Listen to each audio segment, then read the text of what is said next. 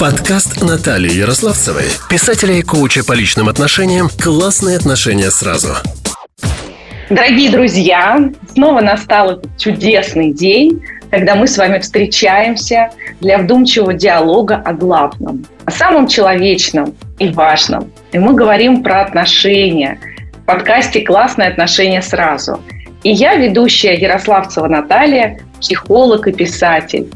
Каждый выпуск подкаста «Жемчужина» Честно признаюсь, если все выпуски внимательно прослушать и впитать, можно, друзья, не ходить к психологу со своими проблемами, потому что вы уже наверняка многие свои вопросы решите сами.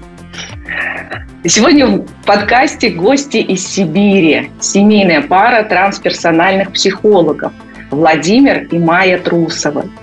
Друзья, здравствуйте. Так рада вас видеть. Очень приятно быть у вас. А расскажите немного о себе. Вот как вы э, докатились до жизни такой трансперсональной? Чего все началось? Ну, я раньше докатился до жизни трансперсональной, э, еще, наверное, будучи студентом, году там 95-м, пожалуй, прочитал Грофа, очень заинтересовался этой всей темой, нашел человека в Новосибирске, который проводил холотропное дыхание, стал вначале сам э, участвовать. И после окончания уже института в 98 году к Владимиру Майкову поехал в тогдашний его институт трансперсональной психологии московский и прошел курс. И с тех пор, собственно говоря, в этом направлении работаю. И вот уже наверное, что получается, там 25-26 лет профессионально занимаюсь э, э, этой темой. Ну и, соответственно, в основном в рамках дыхательных практик. Э, в свое время много ездил в Тулу, на Алтае, общался, учился у шаманов. И сам вот таким городским неошаманизмом занимался и так далее. Много чего еще было. То есть все эти годы так или иначе вот качусь по этой дорожке. Майя, ты? Да, да, у Володи такой путь более классический, сразу с названием трансперсональное связан. У меня путь был какой-то несколько иной.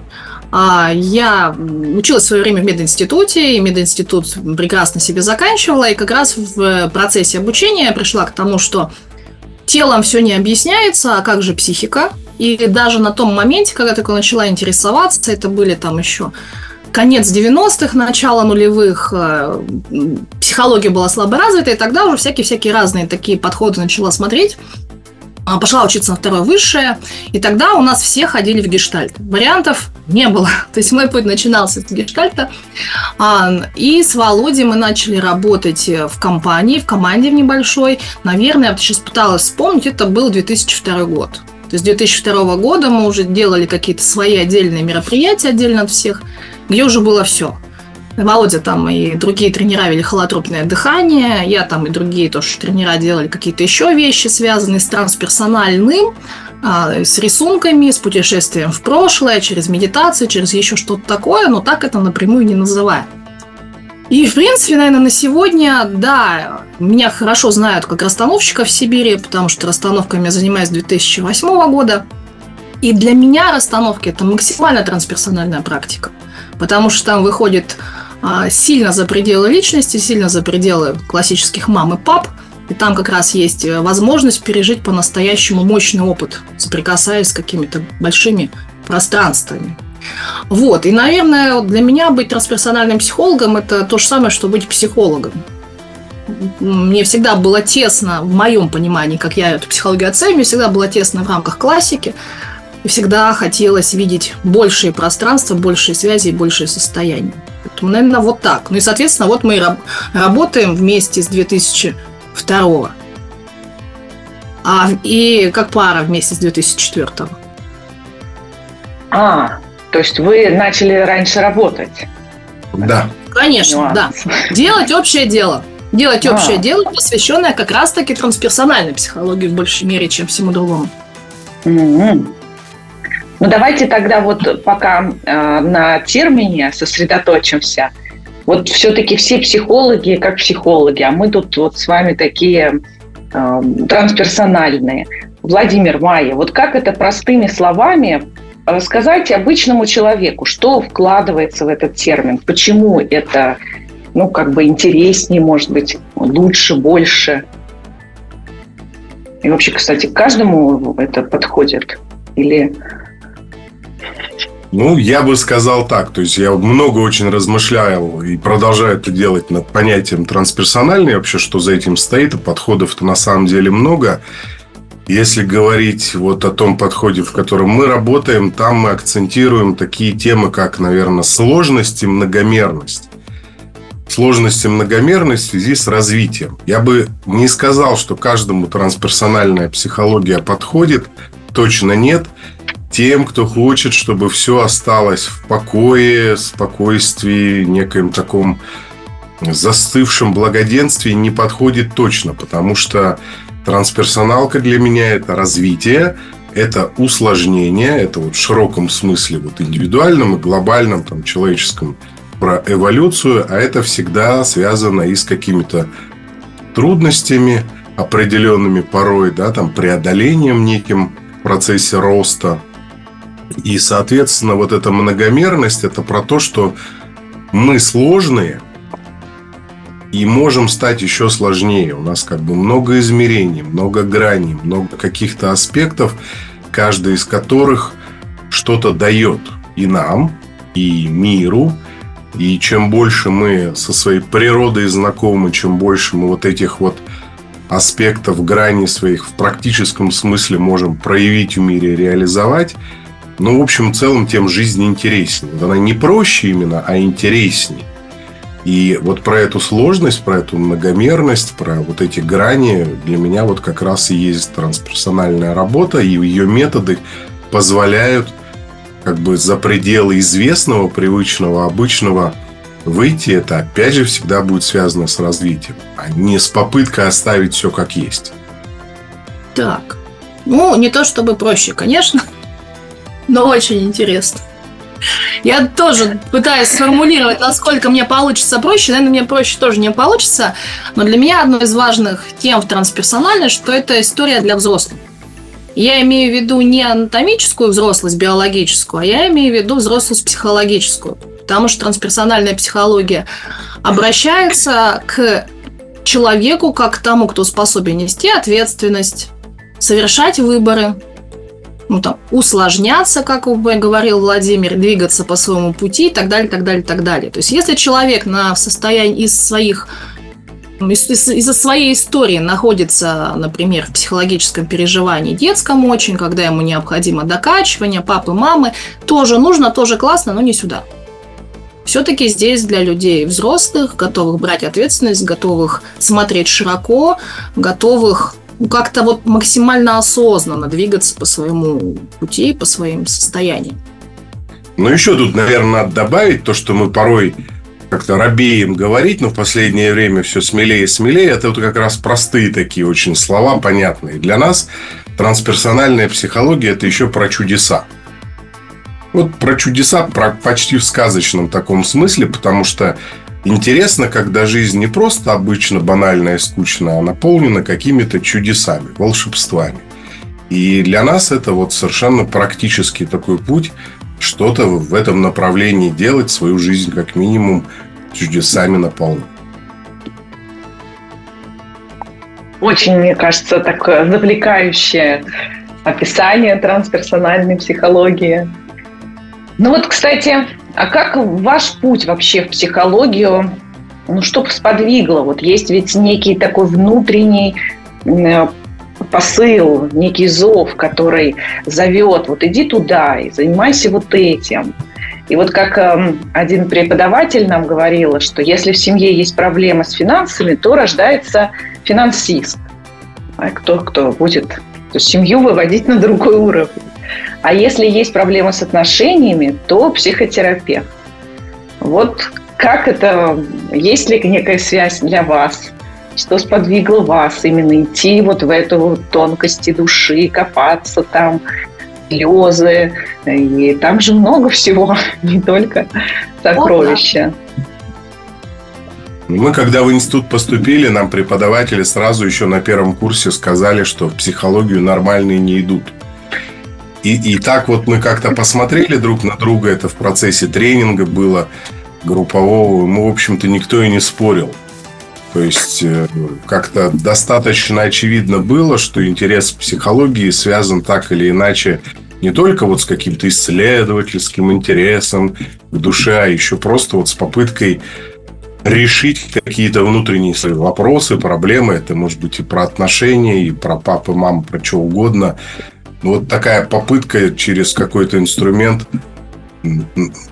получше приспособиться к этому миру. Вот для начала-то это так было.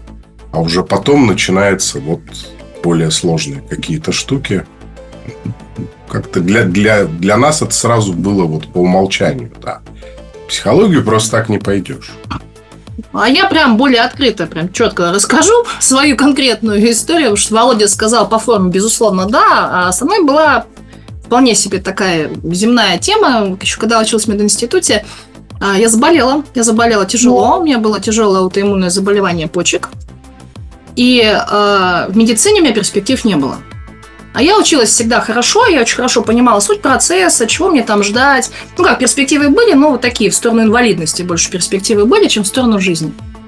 И мне на тот момент было, напомню, 21 или 20 лет, и я приняла решение не идти в медицину, хотя с точки зрения медицины я вроде как умереть должна была, а заниматься, значит, собой через познание себя.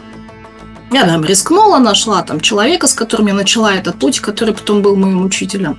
Там были трансовые техники, там были техники уже тогда с заходом в прошлые жизни, которым я сейчас, кстати, не пользуюсь. Хотя тогда для меня это было ну, способом. И вот через такой личный заход и через дальнейший анализ происходящего в медицине, а я вообще учиться очень люблю, очень люблю вникать, создавать системы, мне постоянно этого звена не хватало, когда я стала дальше рассматривать. Ну окей, мое заболевание, а остальные как? И вот через этот анализ я ушла в психологию так, что закончив мета, закончив его крайне прилично, я тут же ушла в наш университет учиться психологии. И параллельно сразу работать. Потому что это были нулевые, тогда еще так можно было. Ни опыта, ничего, глаз горит. Трудовой книжке написано, что я врач, а я консультирую. Начинаю, пробую, делаю. То есть у меня был вот заход исключительно такой, через призму своего состояния, и дальше он развивался. Тогда психосоматика не осталась моей базовой темой, она просто была точкой входа. Но даже вот в этой психосоматике я тоже выходила за грань личности сразу для того, чтобы решить свои процессы. Ну и, собственно, вот, вот я сижу, мое заболевание находится в ремиссии, родила двоих детей, и это точно не было бы возможно с позиции медицины. Угу. Да, это исключительно да. психология, да.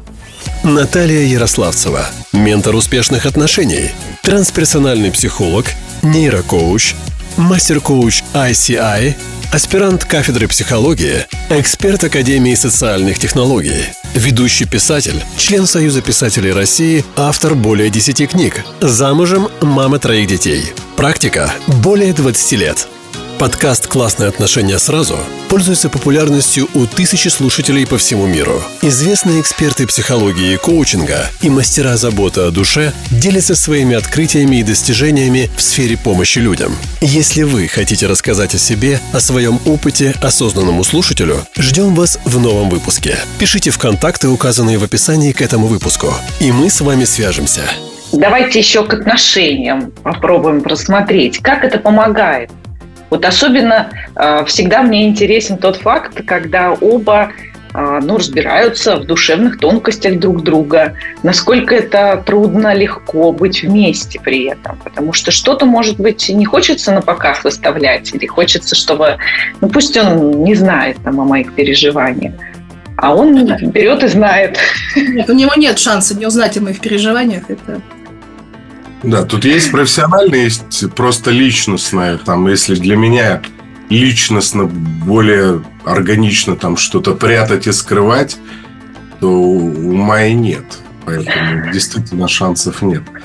В плане, как это помогает, мешает, ну, и так, и так, потому что иногда ты просто автоматически видишь что-то, ну, как от опытного психолога человек может спрятать что-то, что он прячет – чем больше прячешь, тем лучше видно.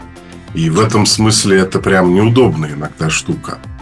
С другой стороны, помогает, наверное, в том плане, что мне кажется, отношение психолога к отношениям это вот про то, что это тоже работа. Ну, в смысле, что это не, не валится с неба, как там такое вот счастье, которое навсегда там или как-то. Да? То есть это, это, это делать надо, это развиваться будет. У этого кризисы будут, это будет меняться, в это надо вкладываться. Если цветочек не польешь, он завянет. Ну, то есть вот в этом плане принятие вот такого как-то сразу происходит, и в этом смысле, наверное, полегче. Угу. Да. То есть так, такой рекомендации, что замуж э, за психолога лучше не выходить, э, вы не дадите. Вполне. Психологи Очень... бывают разные. Я знаю массу психологов, замуж за которых лучше не выходить. Но это не от профессии зависит. Наталья, да. для меня, наверное, это скорее плюс э, такая история, потому что, ну, друзья мои, нам все равно сложнее всего находиться в настоящей близости друг с другом. Ну, то есть так по-честному. Нам проще быть социальными, спрятанными, там, манипулятивными, какими угодно. С одной стороны, нам это максимально всем людям, и мне, безусловно, тоже как-то сложно, с другой стороны, это максимально ценно. Уметь находиться в близости с кем-то. И для меня вот то, что я в психологии, то, что Володя в психологии, наверное, важно, что мы делаем одно дело, у нас есть общий взгляд, у нас призма очень похожа на то, как мы смотрим на психологию. Хоть у нас и был однажды момент, когда мы из-за Фрейда поругались еще в начале отношений. Но, тем не менее, у нас призма общая такая, да? Для меня это, знаешь, способ проходить как раз-таки сложные моменты. Потому что когда хорошо, всем хорошо, во всем хорошо. А именно понимание себя и понимание другого позволяет быть ну, не знаю, стойкой. Понимаю, выдерживать, потому что я осознаю, что там со мной происходит. У меня всегда есть этот рефлексивный наблюдатель, который говорит, это сейчас об этом. Я вижу, что происходит с Володей. Я тоже могу разделять там, да, где это его какой-то общий процесс, где-то его ситуативный. Это мне позволяет не уходить из ситуации. То есть там не прятаться, не убегать, а быть как-то вместе. А мне кажется, это такая, ну, самая, наверное, важная история в том, чтобы быть вместе. Ну, еще вот, наверное, я скажу, что в отношении психологии, где она сильно помогает, ну, по крайней мере, вот для нас, как мне видится, представители такой более олдскульной психологической да. школы, где важно видеть, как на самом деле, а не стремиться к тому, как идеально должно быть. Вот где точно она помогает в воспитании детей. То есть вот сильно не э, придираешься уже к себе в плане требования совершенства себя как родителя и понимаешь, что твои дети, они получат все, что им по карме положено, будет что им со своими психологами обсудить, и как-то вот спокойнее это принимается, и получается в общении с ними, ну, тоже как-то более открыто, без стыда, там, без всяких там заморочек проявить. Вот это точно помогает. Про детей согласна. Это прям отдельная большая история, как что... В каком они возрасте у вас? Старшему 18, младший угу. 11. Ну, прекрасный, самый такой. 11 же. Классический папа. 11 же младший. Да, младший, один, младший 11. Да, да, то есть у нас старший как-то вышел давно из кризиса подростковости, младшая в него начала входить, ей в мае 12 она уже показывает признаки. Да. И это точно большая помощь, особенно в кризисном возрасте детей, неважно, там в 3, в 7 или там вот эта подростковость, это очень классно. А как, как-то вы им рассказываете, помогаете ли вы им как психологи? Ну, я имею в виду для социализации, там, контакты с друзьями, контакты с учителями, вот эти конфликтные ситуации. Удается ли и я вот что хочу спросить, слышат ли они вас в этом случае, ваши советы? Ну, у нас специалист по душевным разговорам с детьми Майя, и вот в плане близости и доверительности точно как-то вот ей больше доверяются, я больше в плане, как сказать, технологическом, да, то есть вот если иногда какие-то способы конкретные, там планы, последовательности действий нужны, там вот что-то я могу включиться. Ну, точно мы не пытаемся для них быть психологами, но вот периодически такие вот разговоры и контакты бывают. И в этом плане, слава богу, что они нам действительно доверяют как-то. То есть точно не все показывают, точно что-то прячут. Слава богу, нормальные Слава, дети. Да, нормально, да, конечно. А как потом отделяться-то? Конечно. Для меня это прям сильно большая помощь, поскольку мы все воспитывались в обычных, там, я и Володя в обычных советских семьях, где с нами поступали как с обычными советскими детьми. Ну и зачем потом оказались в психологии, так подозреваю. Поэтому, да, безусловно, они, дети очень разные по своей психике. У нас сын имеет такую аутистичность характера, и до какого-то момента даже думали, а нет ли у него там спектра вот этого высокофункционального расстройства, спектра аутистического. У него действительно, у него большие сложности с адаптацией и контактом. И вот здесь ему это помогало очень сильно. Потому что мы с ним прямо обсуждали. Я говорю, слушай, друг, вот кому-то математику надо учить, ну, не дается. А у тебя вот сложности вот здесь. И это не то, что такое насаждающее, потому что ребенок с таким типом личности, он же не, не дает быть в постоянном контакте с собой, ему это тяжело. Все это такое растянутое во время проживания. И мы с ним как-то вот понемногу какие-то вещи говорили, обсуждали. И я помню, какое у меня было ощущение, господи, все не напрасно, когда лет в 12-13 он между делом сказал, ты же меня научила с людьми общаться. То есть как-то так между делом он отметил, что а вот теперь я знаю какие-то входы и выходы. А дочь, она более открытая, она очень... У нее очень высокий социальный интеллект, соответственно, аферы, интриги. И вот это вот все, она совершенно другая. И с ней, получая, ей действительно нужна такого рода помощь, какая условно-психологическая, когда мы обсуждаем, а как ты общалась, вот в чем конфликт у тебя там с девочкой в классе, как ты проживаешь скорее. Конечно, там не с позиции там, психолога, расскажите, что у вас болит, а вот истории, как ты, и что ты, и почему ты, и с учителями. Учителя ведут себя по-разному, для того, чтобы ребенок мог это как-то там проживать. Это точно то, что говорили, обсуждали что учитель тоже человек, у него тоже бывает неправ, но ты находишься в системе. Дорогой да. ребенок, давай как-то смотреть, как здесь адаптировать, с чем я могу тебе помочь. Да, такие психологизированные родители я точно в чем-то. Но точно не во всем. Я не пытаюсь действительно, как сказала Владимир, как олдскульные психологи, я не пытаюсь быть все время френдли или экологично, или скрывать свои эмоции. Я вполне могу быть своими детьми вспыльчивой, какой угодно, но они у нас в контакте, наверное. Доверие точно есть. А, кстати, с детьми вы работаете, ну, не со своими, а вообще? Как бы есть такое в вашей ну, практике? Большей частью нет. Все-таки есть... на взрослых.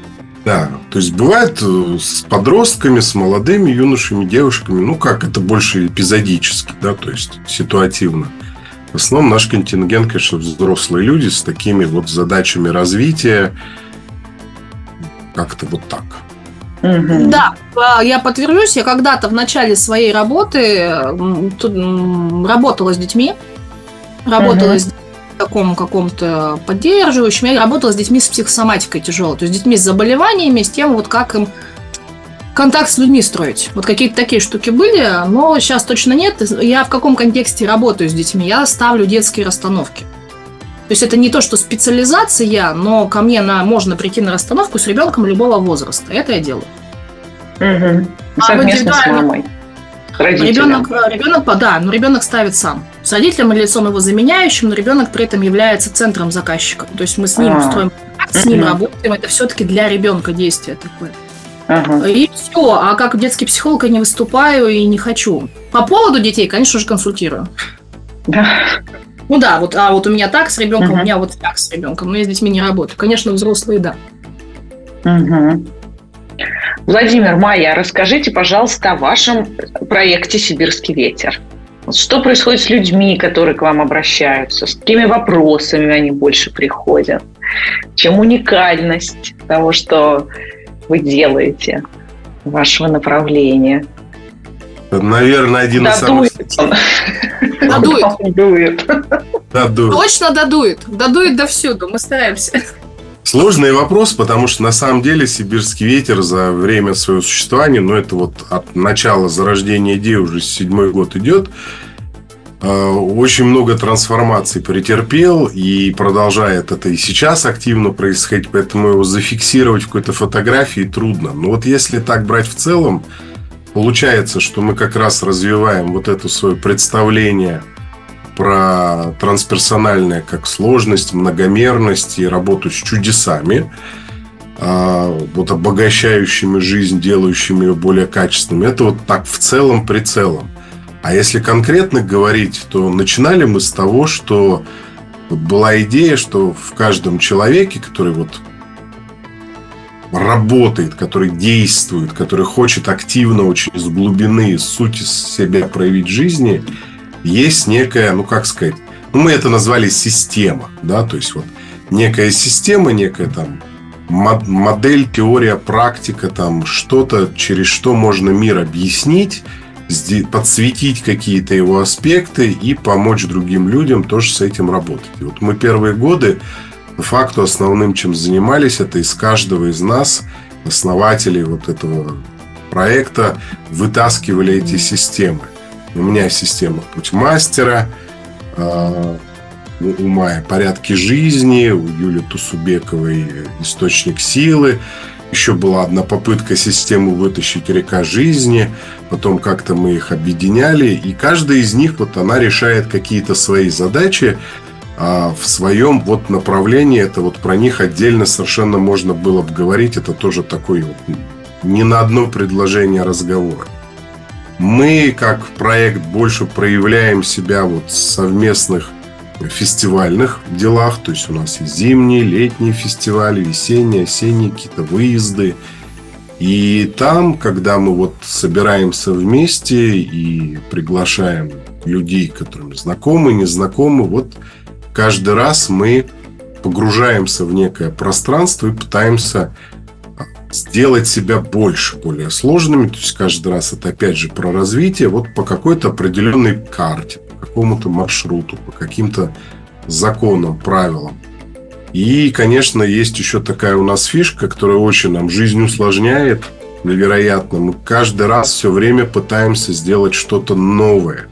То есть у нас вот такой принципиальный подход не повторять темы, не повторять фестивали, не давать вот как это вот такой поточный конвейерный продукт. И, и с одной стороны это очень интересно, с другой стороны очень утомительно. Каждый раз изобретать, да? Да. да. А, ну, хочется сразу же привести пример. Вот у нас не так давно закончится зимний фестиваль. У него да, вот меня Юля приглашала. Его название, да, его название было «Единство отдельных». Это как раз такая была история о том, как быть и отдельным, то есть осознавать себя, свою глубину, цель, задачу, систему, что угодно, и при этом быть вместе. И что вот эта совместность дает, когда ты по-настоящему сам и по-настоящему с другими. И вот это тоже такая заявляется тема, и вот начинается погружение в течение мероприятия, в котором мы находимся. Темы всегда такие очень объемные, глобальные, значимые темы. Там летник у нас прошлый был про инициации. Тоже ничего себе заявочка, да, а как вот мы там проходим инициации, что это у нас происходит, и была возможность пройти те, у кого было желание и потребность. То есть это такие наши тематики. Поэтому мы как-то формулировали, что сибирские эти работают со сверхнормой. То есть, когда базово вот человек что-то такое для себя порешал, а хочет что-то еще. А что-то еще, оно всегда лежит в пространстве пускай из затертых слов, но тем не менее, миссия, предназначение. Зачем я здесь? Устройство мира. Какой я? Чего я могу в этот мир внести? Чего я хочу? есть, ну, как я включен в большее и в чем моя личная роль? Для меня это, знаете, как а, такой механизм с кучей шестеренок. И мы все какая-то шестеренка в этом огромном мировом механизме. Да, и как вот найти вот это свое место. Поэтому у нас трансперсональное в сибирском ветре вот в этих каких-то ключ держится. Даже это сложно рамками назвать, потому что это не, не рамки, это пространство какое-то такое объемное. А с какими запросами приходят? С очень-очень разными. И приходят с запросами бытовыми, как и все, типа «хочу замуж»,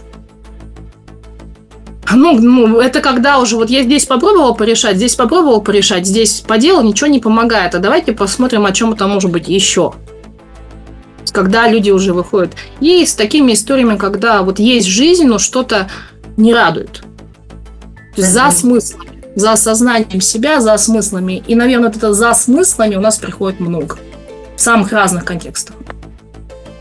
Ну, тоже вот специфика нашего подхода, именно как трансперсонального, то, что мы всегда очень сильно стараемся сделать, это соединить вот максимальную глубину, вот эту некую сутийность, да, да, там то, что из самости идет, и совершенно земные вещи. В этом смысле мы, как это иногда позиционируем прям себя как недуховных трансперсональных психологов. То есть мы больше напоминаем людям о том, что вот все, что ты есть, и даже очень сложное, очень духовное, очень небесное, все равно на Земле проявляться будет. В этом смысле вот как бы успешность внутренней, глубинной, смысловой работы, успешность развития, она все равно будет измеряться чем-то, что в твоей жизни случилось. Вот какими-то такими видимыми результатами. Да, потому что, материальными. Да, бессмысленно говорить о том, что ты там куда-то развиваешься, если у тебя все в жизни из рук валится и ничего не получается по всем фронтам. Поэтому нас интересует и отношения семейные, работы, и имущественные, и денежные, и здоровье, и внешность, и много-много-много чего. И у всего этого земного мы ищем тоже трансперсональные измерения какие-то. Да, потому что во всех этих земных штуках тоже заключены наши большие смыслы и части наших там, предназначений миссий в этих простых штуках. Конечно. А как вот, э, кстати, на лето вы уже запланировали? Мы запланировали на лето, что мы что-то будем делать, но совершенно еще вот вообще не представляем, что и как. Это для нас, с одной стороны, история типичная, а с другой стороны, вот опять утомительно. Ну, у нас это обычные сроки. А, по, у нас зимний фестиваль, как правило, является завершением еще прошлогодних процессов. Ну, он так вот логично их как-то завершает. И обычно на новые процессы мы выходим в конце января, начале, в начале февраля. Мы, конечно, у нас бурлят какие-то идеи, гипотезы. У нас уже бурлит какая-то география, потому что нам хочется проводить фестивали в интересных местах что было классно туда ехать просто само по себе. В том году мы были на Зюраткуле. Это я никогда не была вообще в тех местах. Это там под Челябинском.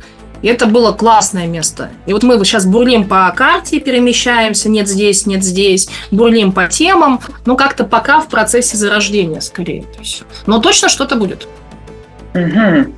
Потому что, конечно, зимой здорово, но ехать в Сибирь зимой как-то звучит все-таки сибирские морозы. У нас было холоднее. У нас было холоднее. Ну вот. Да, так бывает. Не, не угадаешь, да. Привет, дорогой слушатель. Я знаю, как порой бывает тяжело расправить крылья и взлететь заново. В жизни бывает всякое. И я готова быть твоей опорой и поддержкой. Загляни в мой бот – Прямо по ссылке в описании найдешь решение, расписание моих бесплатных онлайн-эфиров и тренингов на темы, которые тебя волнуют, полезные советы, действенные рекомендации от меня, психолога с опытом больше 20 лет. Жду тебя там. Присоединяйся. Твой психолог и автор подкаста «Классные отношения сразу» Наталья Ярославцева – вот вы работаете вместе, и уже получается с какого, с 2002 даже, да, даже до свадьбы вы уже над общими проектами парной семейной терапии вдвоем ведете. Нет. А, так. Но мне просто кажется, что когда вместе работаешь с супругом, это может возникнуть и повод для ссор, конфликтов, там, выяснения. Ты там, ну, то есть как бы с рабочей позиции. Кто один требует, ты там схалтурила, а, в ответ тоже ты сам виноват, ты мне вот такие указания дал, не те. Ну, в общем, я имею в виду все вот эти рабочие моменты. Они становятся дополнительным поводом. Как вы вот с этим справляетесь? Звука нет. Звука нет. Может, у меня звука нет? Был. Дын-дын-дын. Может, у меня звука есть? Есть? Появился? Вот а, есть. Ну, да, у нас есть, да. Есть. У нас да, все в порядке. Говори. Да. Ну, что-то, да, было. Угу. По этому поводу, что у нас большая часть работы, она нами все равно индивидуально проводится. То есть у нас есть общие проекты, в основном фестивальные, Но там мы, опять же, даже не вдвоем работаем, там всегда больше команды, и всегда еще есть с кем поругаться, если вдруг захочется.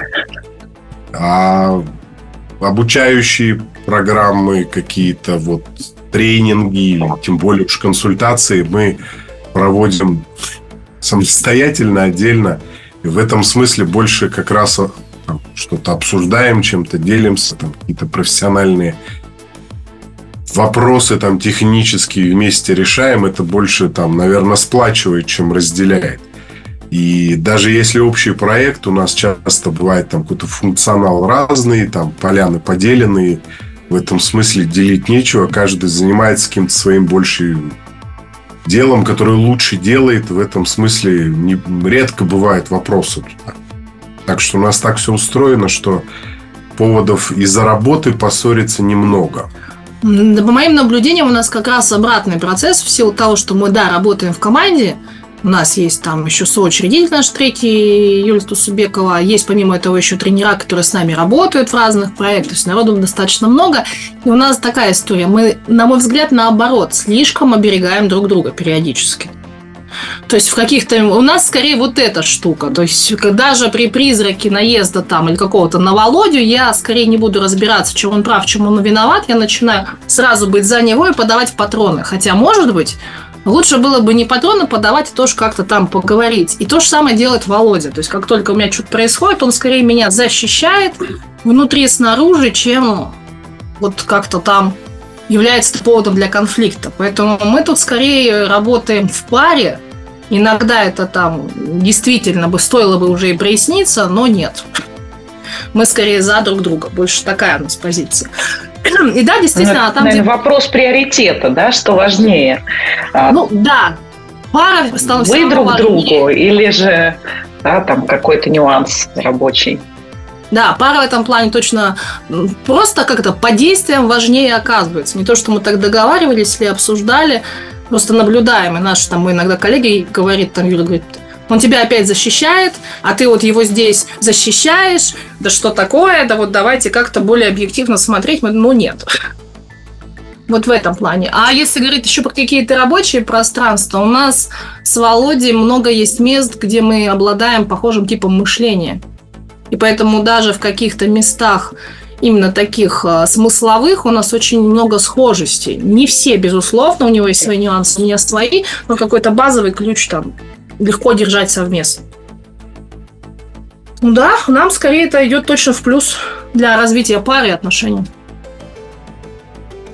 Мне еще очень важно спросить про шаманские включения. Почему вы, э, да не только вы, люди с высшим образованием, да и не с одним, и с научной степенью, изучаете шаманские практики, ведете их, внедряете, возможно, даже обучаете. Вот что это привносит в процесс? Да? Почему психологам это вдруг вот так? И, ну, и, не, и не опасно ли это? Все, что опасно, то и интересно тоже может быть. В данном случае тоже. Ну, у меня шаманизм такая сложная, многослойная, многоуровневая тоже история была. То есть по молодости еще, опять же, в институте Кастанеды обчитался, и что-то мне как-то это вот интересно было, но это были серии совсем сказок. Потом так получилось, что один из моих учителей, вот таких главных, который вот в трансперсоналку меня сильно вводил, за, заинтересовался и стал заниматься тувинским шаманизмом, и я с ним стал ездить в Туву, и там увидел этих людей как живых, реальных, я бы даже сказал, не то, что там магов, скорее ремесленников, которые вот э, рутинно, технично делают всякие штуки, которые нам кажутся чудесами. И начинаешь видеть, что это, с одной стороны, возможно, с другой стороны, можно научиться, с третьей стороны, это как-то обогащает слишком академические какие-то твои знания. То есть это вот было и интересно, и про чудеса, и к вопросу о том, что расширить репертуар умений, которые вот в начале 2000-х не шибко-то много где было расширять. И книг мало было, и еще меньше было людей, которые что-то умеют, и они были, вот что называется, на вес золота все, поэтому никакими возможностями не пренебрегали. Ну и так вот достаточно быстро получилось, что путь пошел по этому пути стильно. И в конечном итоге для меня шаманизм еще оказался и достаточно сильно своих каких-то основах видения мира, связанным, как ни странно, с современной научной картиной мира. То есть вот Тут многие, возможно, со мной не согласятся, но для меня это было так, и поэтому мне вот в нем как раз близка такая не каноническая, исследовательская позиция, где-то сомневающаяся, где-то испытывающая природу, реальность и э, заставляющая там что-то, ну, проверять, заставляющая удостовериваться в том, что ты не из головы выдумал, а вот опытом, практикой должно все проверяться. Ну, наверное, так. Ага. Да, Володе повезло, потому что ну, моей, с моей точки зрения повезло, что он входил в какую-то понятную шаманскую традицию, типа тувинского шаманизма. Там были какие-то действительно очень простые ремесленные вещи, потому что в Туве у шаманов даже есть корочки о том, что они шаманы вполне себе такие официальные. Для меня история вот то, что можно назвать шаманизмом условно, потому что не все способы общения с этим пространством и с этими а, я не знаю, с пространством духов, например, так скажем, или с пространством природы, они не все описывают только шаманизмом, но и другими какими-то практиками. для меня еще до всякой психологии это был вход скорее через такое состояние ближе к деревенскому знахарству, какому-то медиумическим каким-то историям. И для меня это был какой-то кусок такой реальности, тот, который не стоит э, обсуждать, чтобы не привлекать внимание санитаров. Но, тем не менее, он был вполне себе прописан в моей жизни. Поэтому для меня то, что я потом позже стала узнавать про шаманизм, во-первых, очень обрадовалась, что есть люди, которые что-то рассказывают, да, как это делать. А дальше мне кажется, что это такой крутой канал для подключения к чему к большим именно природным силам, архаичным силам. Он круче, чем каналы, которые мы можем строить головой.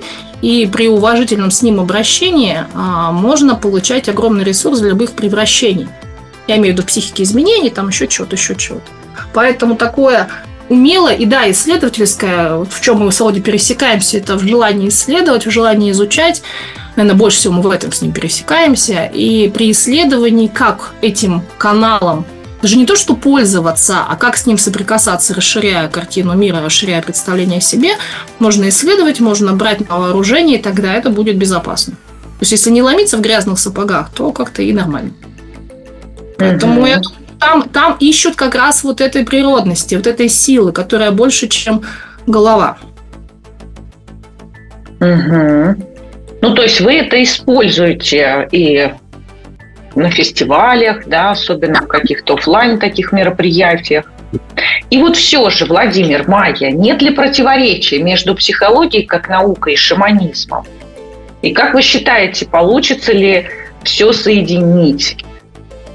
Ведь, наверное, тогда мы будем достигать счастья, целостности, возможно, просветления куда быстрее, куда эффективнее чем сейчас. Ну, начать-то с того, что психология внутри себя совершенно не цельная, и она сама себе безумно противоречит разными своими кусками. И в этом плане всегда можно найти психология, которая в экстазе с шаманизмом сливается, и всегда можно найти, которые воевать будут. Вот, то есть э, мы занимаемся теми частями, которые дружит с духовными практиками. Ну, то есть, слава богу, для трансперсоналки это вот органично. И шаманизм, и буддизм, и даосизм, и индуизм. То есть, каждый может найти свою какую-то грань. Христианство в каких-то его аспектах. Хоть христианство не всегда приветствует вот эти наши изыскания. В том числе и психологию. В том числе, естественно, да. Приветствует, да. Вот, то есть э, мы просто выбираем взаимодействовать с теми гранями мира, которые нам союзны, дружественны и вместе на стыке которых рождается что-то интересное, новое. То есть для меня тот же шаманизм все равно важен не столько как некая древняя, архаическая, застывшая традиция, сколько современная, развивающаяся. Потому что все равно то, что мы делаем, для нас уже вот где-то действительно грани между там, духовным земным, психологическим, научным, шаманским, архаическим где-то давно подстерлись. И не все наши коллеги нас приветствуют в этом, обзывают иногда там, не знаю, там шизотериками или как, какими-нибудь еще именованиями. Это уж бог с ним. Тут скорее про то, что ну, вот есть определенная картина мира, мы в ней живем, мы ее развиваем, нам кажется, что она действительно может сделать мир радостнее и лучше. Не всегда все получается, но как-то ну, мы же стараемся, мы движемся, что-то получится. Это даже не про конкретные цели проекта, это скорее уже больше про образ жизни какой-то, который мы для себя выбрали. Вот хочется жить немножко в науке одной ногой, немножко в сказке другой ногой, и чтобы они не ссорились, и на земле при этом жить, и получать то, что земные люди хотят получить, и какие-то глубокие смысловые измерения иметь. То есть вот это и есть та самая многогранность какая-то. И как-то хочется еще приносить события из сказки в реальную жизнь, изыскание в практи там какой-то научной психологии в пространство – архаичное, и вот это все как раз смешивать на пользу друг другу. А, в сути своей все говорит об одном, и вот насколько мы это можем смешать, как всегда, для практического применения, это вот как бы наши такие вопросы к себе, наши какие-то цели, задачи. И да, действительно, базовый вектор. А мы живем так. И, конечно, кто-то там с нами не соглашается. Есть много людей, которые говорят, о, да, класс, я тоже смотрю как-то так же. И среди психологов есть, и, понятное дело, среди клиентов, которым интересно, важно и здорово то, что мы делаем. И они как раз себе находят в этом определении из своих внутренних метаний, о боже, кто же я? Я психолог или я там что там, видящий, например, там, да, а, они иногда очень как раз здорово успокаиваются в трансперсональной психологии, они приходят и говорят, господи, слава богу, есть этому название, есть этому определение, есть люди, которые это не просто под этим подписываются, а практикуют, изучают, исследуют и привносят в жизнь. То есть тут вот это, и на мой взгляд, сейчас даже как в силу непростых времен тенденция к расширению числа тех людей, которые хотят вот как-то уже все объединять. Ну да, кстати, вот сказать в, в практическом плане получается, что как бы нашими людьми, коллегами, друзьями, клиентами часто становятся люди, которые вот тихонечко внутри себя там каким-то богатой духовной жизнью живут, считая себя сумасшедшими, и не догадываются, что это вот большой мир, в котором много людей что-то делает, что-то практикует. И поэтому очень быстро иногда такая происходит эволюция самооценки от там какого-то ненормального к человеку силы.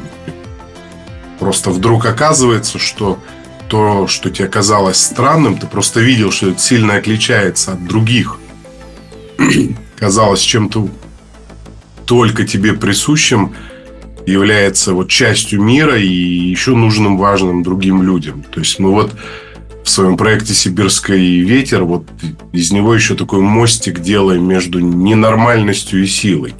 Ну, это вот в таких оценочных, вот, ярлыковых категориях. Помогаем людям – работать с тем, что Гров духовным кризисом называл. А мы уже близимся к завершению нашего разговора, но я не могу не спросить, считаете ли вы свои отношения классными? Получились ли они классными сразу, или это был путь? Безусловно, у нас классные отношения, мне кажется, и они очень сильно менялись, и я, наверное, так скажу, если по-честному, то есть в разные периоды жизни они, наверное, для нас по-разному были классные. То есть тут, тут не, не, не было да, такой точно. полной синхронности. Иногда для меня покласснее, иногда для Майи. Иногда вместе все хорошо, вот прекрасно чувствуется. Еще вот опять же плюс, что иногда бывает, что для нас там побыть с собой наедине класснее, чем быть вместе, и мы это оба принимаем спокойно. Даем себе такой типа отпуск. Да, в терминах этих отношений точно совершенно классные. И именно когда их смотришь в длинной перспективе. Не в том, какие были там периоды или какие были сложности, поскольку вот таких сложностей, наверное, как с чем приходят клиенты. У нас, наверное, таких и жестких-то сложностей не было, как раз потому, что мы умеем в нужные моменты отойти и побыть с собой, потом опять прийти друг к другу и сказать, окей, я дальше готов. Думаю, точно совершенно классно, и у нас есть такое, такое совместное, так сесть а у кого еще так классно? Ни у кого. В окрестностях наши самые классные. Это вот про такое удовольствие, что по нашей оценке то, что происходит у нас, оно такое максимально нам подходящее и максимально ценное том, что есть. Ну да, и вот это понимание того, что мы-то строим отношения не эталонные для того, чтобы нами гордилась страна, там, например, в год семьи, а мы строим те отношения, которые лучше всего для нас подходят. В этом смысле очень сложно, ну, как-то вот для меня, по крайней мере, это выносить в что-то видимое, потому что нет ощущения эталонности. Вот, вот нам лучше так. И, и сказать, что другим тоже так будет хорошо, ну, не факт. То есть кому-то это так не покажется. Все верно. Надо знать, как лучше для себя изначально. Да, тогда можно как бы относительно этого выравниваться. Я действительно очень рада и наполнена сейчас после нашей беседы. Мне кажется, что нам надо об этом больше говорить, и в этом и смысл моего подкаста – чтобы нести свет, знания, а знание – это свет. У меня в гостях были Майя и Владимир Трусовы, трансперсональные психологи и авторы проекта «Сибирский ветер». И я, Наталья Ярославцева, психолог, трансперсональный психолог, писатель, ведущая. Спасибо. Спасибо большое за беседу, Спасибо. Наталья. Очень приятно было. Всего доброго. Спасибо. Спасибо. Всего хорошего. До свидания. Подкаст Натальи Ярославцевой, писателя и коуча по личным отношениям «Классные отношения сразу».